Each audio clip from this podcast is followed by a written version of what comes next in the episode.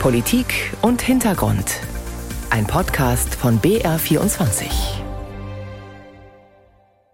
Mit Ingo Lierheimer und der Einladung, kurz in die jüngste Vergangenheit zu reisen, um danach die Gegenwart zu beurteilen. Kabul im August 2021. Freudenschüsse hallen durch die Nacht. Wir haben wieder Geschichte geschrieben, sagt er im Video. Die 20-jährige Besatzung der Vereinigten Staaten und der NATO haben in dieser Nacht geendet. Ich bin sehr glücklich, sagt er hier, nach 20 Jahren Dschihad und Aufopferung habe ich die Ehre, bei diesem historischen Moment dabei sein zu dürfen. Ich bete für alle unsere Märtyrer sagt dieser Taliban-Führer, nachdem die radikal-islamische Terrorgruppe die Macht in Afghanistan wieder übernommen hatte, praktisch ohne Gegenwehr. Hektisch und größtenteils unkoordiniert versuchten die USA und ihre westlichen Verbündeten, ihre Staatsangehörigen und afghanische Unterstützer, die sogenannten Ortskräfte, außer Landes in Sicherheit zu bringen. Dramatische, chaotische Szenen spielten sich am Kabuler Flughafen ab, mit verzweifelten Hilferufen.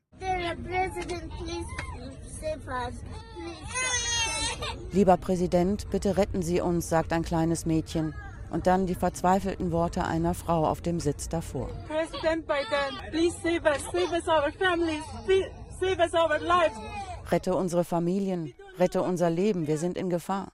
Doch trotz zahlreicher Evakuierungsflüge Zehntausende Afghaninnen und Afghanen blieben zurück, die unter anderem auch für Deutschland gearbeitet haben. Was die Bundesregierung für sie tut, ob und wie gut die Aufnahmeprogramme funktionieren, darüber spreche ich gleich mit unserem Korrespondenten im Hauptstadtstudio. Erst einmal aber will ich wissen, wie die Lage in Afghanistan heute ist. Dazu bin ich mit unserem Korrespondenten Peter Hornung in Delhi verbunden. Hallo Peter.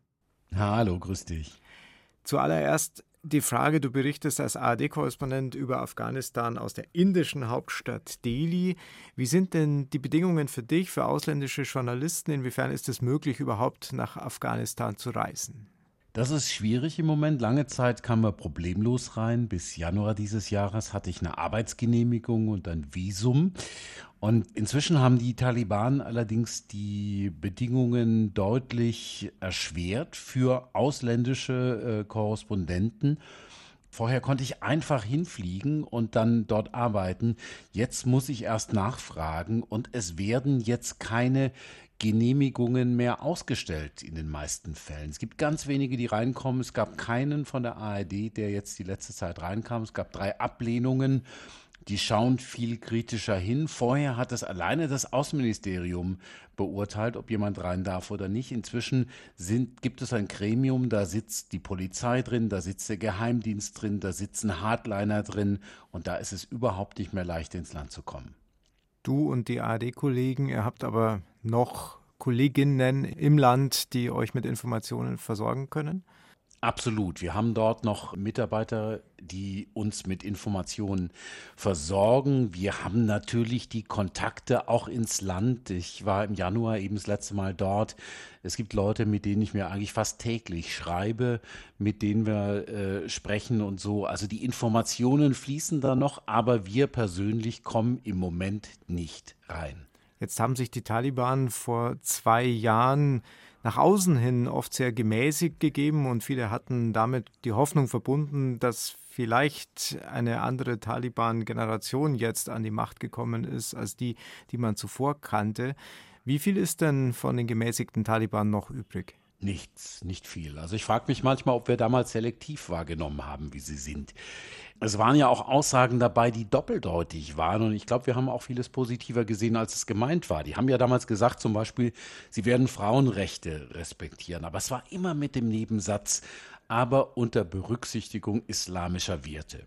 Und jetzt sehen wir, wie sie diese islamischen Werte aussehen, wie sie das auslegen und vor allen Dingen, dass sie eben sagen, ja, wir haben unsere eigene Auslegung. Das ist jetzt nicht eine Auslegung, die in allen anderen islamischen Staaten auch so gemacht wird, sondern wir haben unsere spezielle Sicht. Und jetzt sieht man wirklich, was damit gemeint war.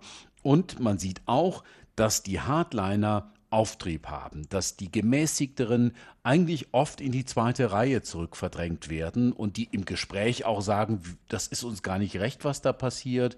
Wir sind eigentlich für Bildung der Frauen. Wir sind dafür, dass Mädchen auch in die Schule gehen, auch ältere Mädchen, höhere Klassen, aber sie können sich nicht durchsetzen. Und was heißt das konkret für die Frauen, für die Mädchen, die du schon angesprochen hast? Wie wirkt sich diese Politik auf ihr Leben aus? Es ist verheerend. Also Frauen werden im Prinzip aus dem öffentlichen Leben, aus der Gesellschaft eigentlich, aus der Sichtbarkeit komplett ausgelöscht. Es wird ihnen die Bildung verweigert, also höhere Schulbildung, Unis, Studien.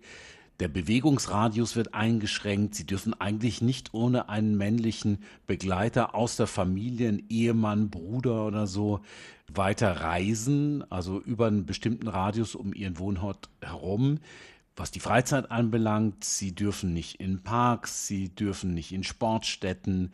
Jüngst wurden Schönheitssalons auch geschlossen. Sie müssen eigentlich ihr Gesicht verhüllen und die Burka ist sozusagen der Standard, äh, den sie eigentlich einhalten müssen. Sie sind wirklich am meisten benachteiligt. Um all das zu überwachen, um diese Restriktionen durchzuführen, brauchen die Taliban ja auch einen großen Apparat. Haben Sie den? Wie sieht der aus? Wie muss man sich das vorstellen? Das ist schwer einzuschätzen. Also die Taliban sind ja nicht homogen. Es sind ganz viele, die früher gekämpft haben. Das sind einfache Kämpfer, die sind an Checkpoints, die sind bei der Polizei, die sind auch bei den Sicherheitsdiensten, die sind nicht sehr hochgerüstet. Trotzdem werden die Taliban gebildeter, also auch was das anbelangt, ja, polizeiliche Arbeit, geheimdienstliche Arbeit, sie werden organisierter, sie werden technisch versierter auch. Es ist aber trotzdem nicht China, es ist nicht Nordkorea. Aber ich habe gerade mit einem mit einem der wenigen Deutschen gesprochen, die noch dort leben, und der sagte auch, er sei manchmal überrascht, was die inzwischen alles wüssten, was die alles mitbekämen. Das sind eben quasi Taliban 2.0. In der Ideologie sind sie so wie früher, aber sie haben die Mittel digitaler Technik und sie haben das Internet. Jetzt werde ich gleich noch mit unserem Hauptstadtstudio-Korrespondenten über das Aufnahmeprogramm für ehemalige Ortskräfte in Afghanistan sprechen. Ich habe schon erwähnt, dass viele zurückgelassen werden mussten vor zwei Jahren. Viele sind inzwischen auch aufgenommen worden. Wie stellt sich denn im Land die Verfolgung ehemaliger Ortskräfte dar, die nicht aus dem Land fliehen konnten? Also es gibt Racheakte, es gab Opfer, knapp 300 ehemalige Ortskräfte, aber was es nicht gibt, ist eine systematische Verfolgung. Das kann man, glaube ich, nach zwei Jahren sagen. Es gibt nicht die gezielte Verfolgung von Leuten, die zum Beispiel für die Bundeswehr gearbeitet haben oder für die GZ. Das ist eine Feststellung, die ganz viele schon gemacht haben, die sich näher damit beschäftigen. Gerade gestern mit jemand gesprochen, einer Deutschen, die dort war und die das Land auch sehr gut kennt. Es gibt durchaus Leute, die bedroht werden, aber das sind häufig eben einzelne Racheakte und das, was die Taliban anfangs gesagt haben, dass sie die in Ruhe lassen, dass es eine Amnestie gibt für ehemalige Ortskräfte, das glaube ich stimmt. Das kann man so sagen. Trotzdem, man kann sich als Einzelner nie sicher sein in dem Land. Und deshalb verstehe ich auch die Ängste der ehemaligen Ortskräfte, auch die, die gerade noch dort sind. Und wir sprechen hier von einem Land, wo Menschen unterdrückt werden, wo Menschen verfolgt werden und wo ein Leben einfach sehr, sehr schwierig ist unser Afghanistan-Korrespondent Peter Hornung über die Situation im Land zwei Jahre nach der Rückkehr der Taliban. Peter, vielen Dank für die Eindrücke und die Einschätzungen. Dankeschön. Sehr gerne.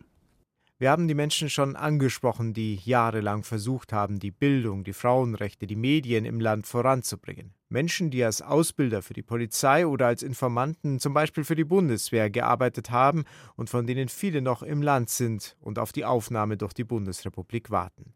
Und das, obwohl die damalige schwarz-rote Bundesregierung unter Angela Merkel wie auch die vier Monate später ins Amt gekommene Ampelregierung unter Olaf Scholz unbürokratische, schnelle Hilfe versprochen haben.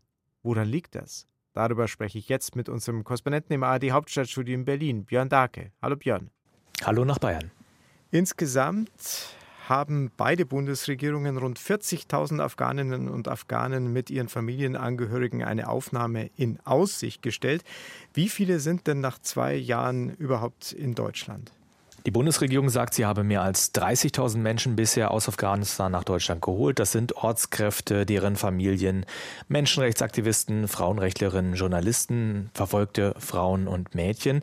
Aber es sitzen also immer noch 10.000 Ortskräfte in Afghanistan fest, aber auch in Nachbarländern, in Pakistan, im Iran. Das Problem ist auf der einen Seite, es gibt in Afghanistan momentan keine deutsche Botschaft und die Botschaften in den Nachbarländern, die sind natürlich völlig völlig überlastet.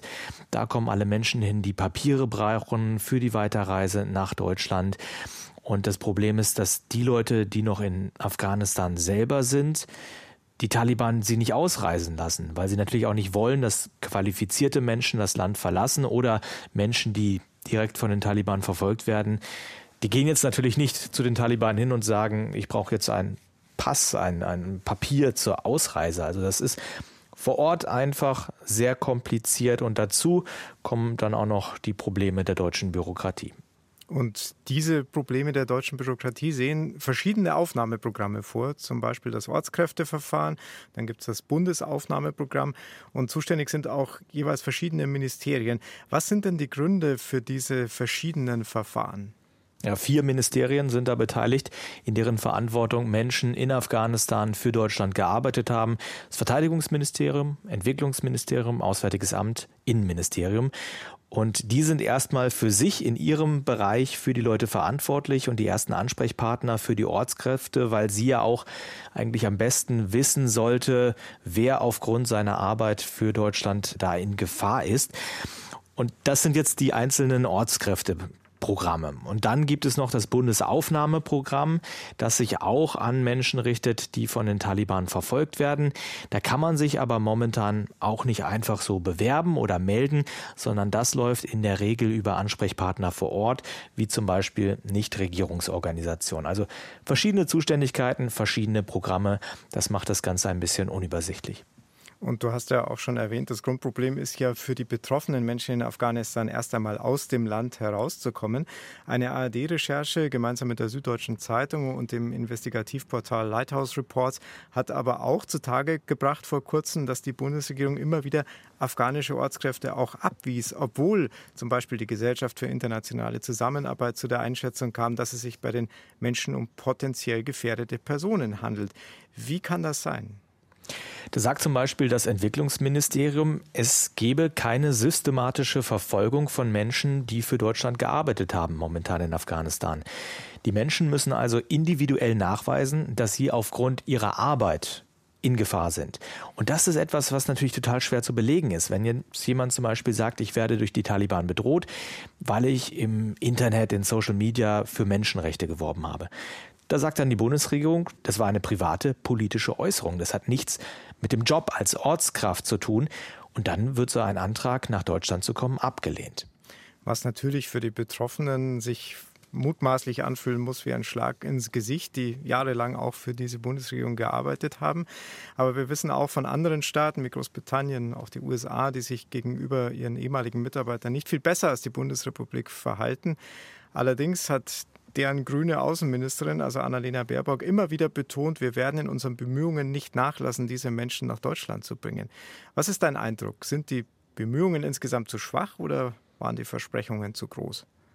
Die Bundesregierung muss sich natürlich an ihren eigenen Maßstäben messen lassen und das wäre in diesem Fall dann der Koalitionsvertrag, in dem steht, wir werden unsere Verbündeten nicht zurücklassen.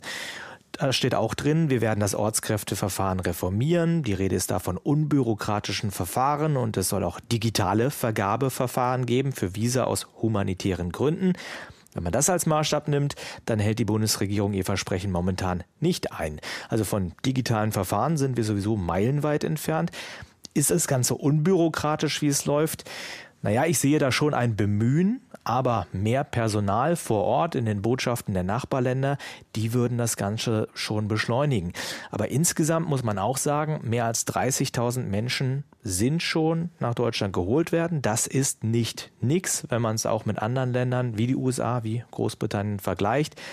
Und es gibt eben vor Ort viele praktische Probleme, die eine Ausreise erschweren. Und da sind auch der Bundesregierung ein bisschen die Hände gebunden. Björn Dake, unser Korrespondent im ARD Hauptstadtstudio, bilanziert zwei Jahre nach der Machtübernahme der Taliban die Aufnahme ehemaliger afghanischer Ortskräfte durch die Bundesrepublik. Björn, vielen Dank für das Gespräch. Dankeschön. Gerne.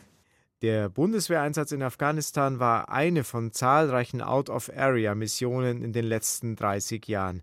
Dazu empfehle ich in der ARD-Audiothek die BR24-Reportage von Kilian Neuwert. Demokratische Strukturen verlieren auch in der Sahelzone zunehmend an Rückhalt. Der Militärputsch in Niger ist der dritte in der Region innerhalb kurzer Zeit. Viele Menschen dort machen die ehemalige Kolonialmacht Frankreich für die Entwicklung verantwortlich. Jean-Marie Macron. Nieder mit Frankreich skandiert die Menge in Agadez, der Stadt im Zentrum Nigers, am 3. August, Nigers Unabhängigkeitstag. Dieser Demonstrant sagt der ARD das, was viele Niger denken. 63 Jahre, das reicht. Sie haben uns kolonisiert und das seit Jahren. Geplündert haben sie uns vom 3. August 1960 bis zum heutigen Tag. Das reicht. In den vergangenen Tagen demonstrierten in den Städten Nigers Tausende für das neue Militärregime, das Ende Juli den Präsidenten festsetzte und die Macht übernahm. Was dabei immer wiederkehrt, sind antifranzösische Parolen. Der nigrische Politikanalyst Malik Ahmed. Niger zieht keinen Nutzen aus seiner Zusammenarbeit mit Frankreich. Im Gegenteil, Frankreich profitiert von Niger, zuvorderst von dessen Uran.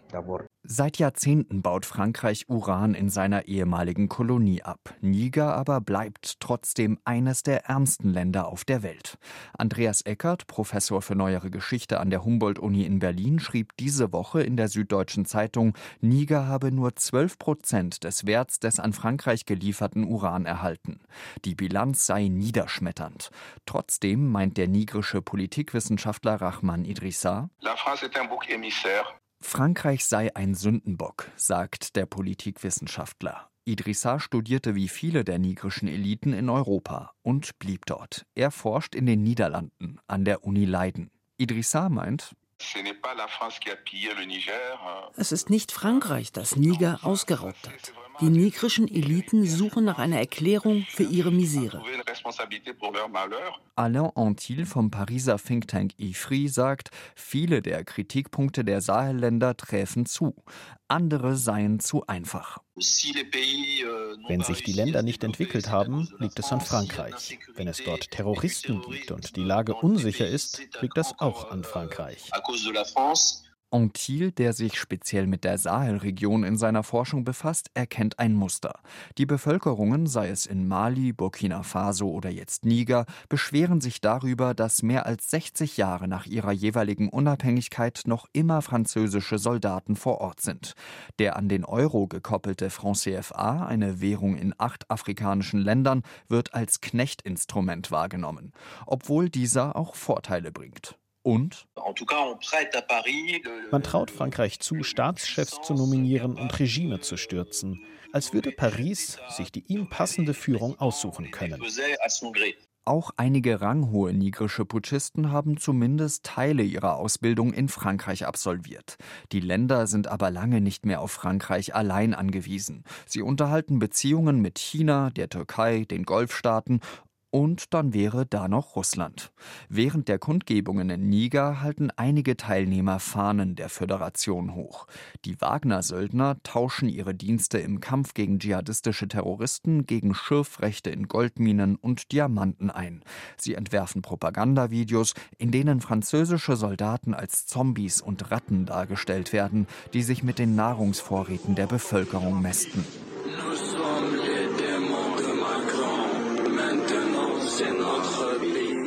In Niger ist eine Zusammenarbeit noch nicht bewiesen, aber Vertreter der Putschisten trafen sich bereits mit russischen Söldnern.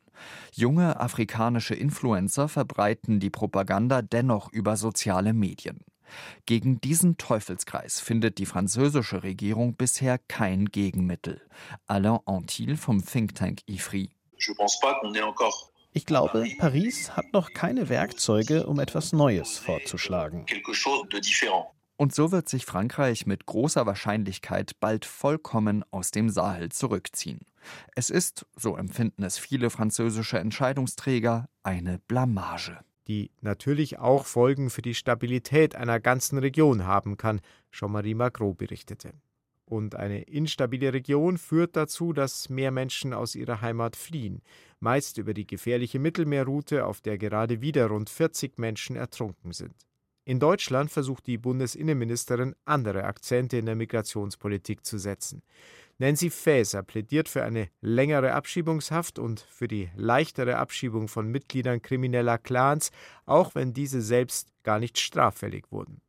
Die SPD-Politikerin betreibt ein doppeltes Spiel, kommentiert Susanne Beetz, denn sie ist auch mitten im Wahlkampf als Spitzenkandidatin ihrer Partei in Hessen. Die Spitzenkandidatin der SPD im hessischen Landtagswahlkampf verfügt über einen Riesenvorteil.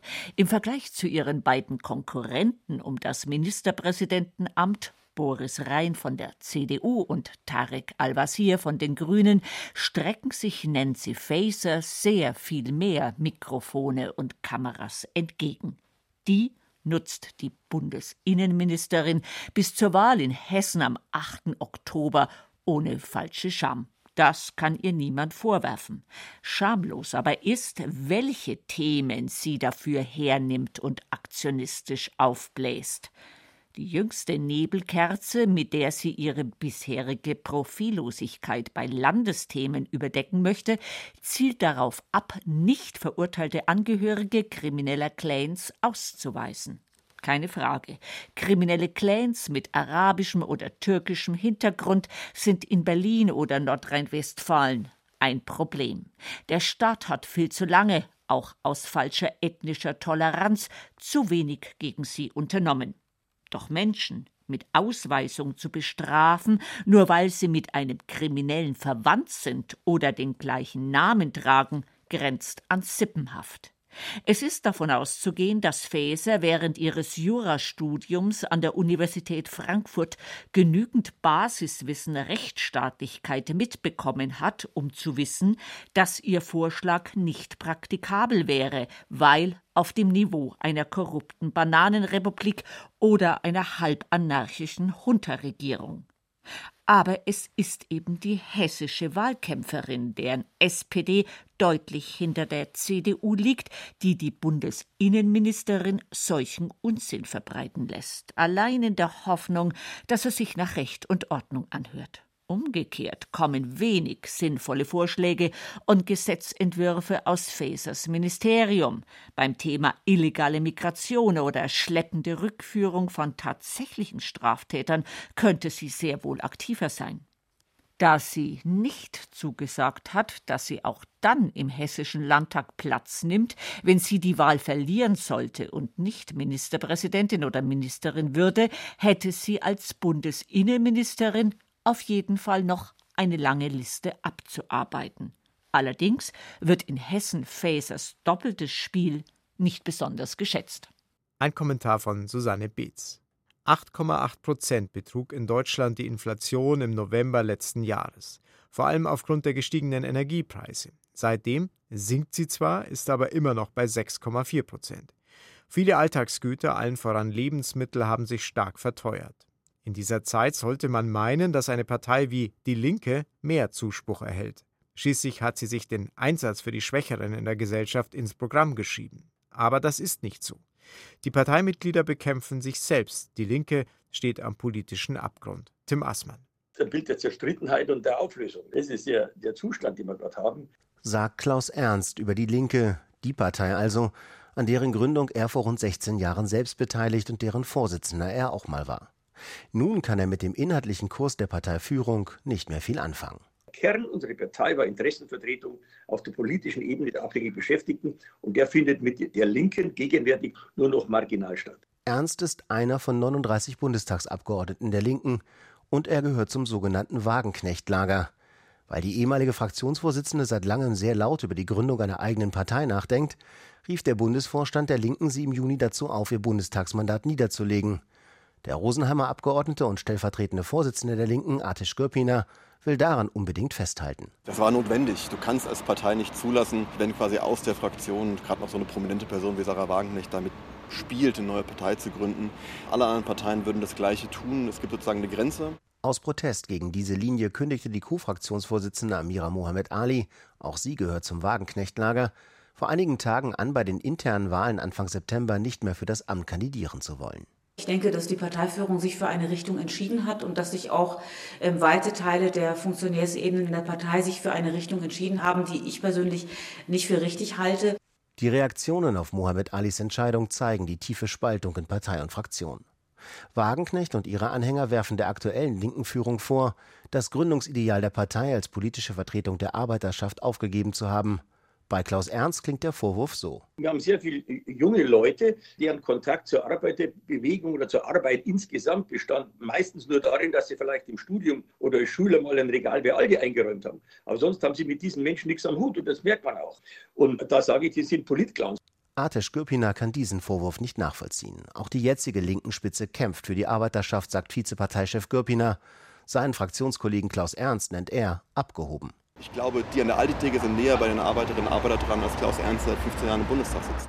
Die Fronten im Streit um den Umgang mit Sarah Wagenknecht sind verhärtet. Sollten sie und noch mindestens zwei weitere Abgeordnete die Fraktion verlassen, würde die Linke ihren Fraktionsstatus und damit verbundene Privilegien und Finanzmittel verlieren. Atesh Gürpiner hält diese Gefahr für sehr real. Wenn wir in Gruppenstatus verfallen, dann muss erstmal anerkannt werden, was wir genau für Rechte haben, was wir machen können und was nicht. Und das werden nicht wir entscheiden, sondern es werden andere Fraktionen entscheiden, die jetzt, sage ich mal vorsichtig, nicht unbedingt auf unserer Seite stehen. Noch wird versucht, den Bruch zu vermeiden. Im Gespräch ist ein Parteikonvent in den nächsten Wochen, auf dem die Linke im Streit um die Causa Wagenknecht nach einer Einigung suchen könnte. Tim Assmann über die politisch existenzielle Situation der Partei Die Linke. Das war Politik und Hintergrund zu finden in der ARD Audiothek. Eine weiter spannende Radio- und Podcastzeit wünscht Ingo Dierheimer.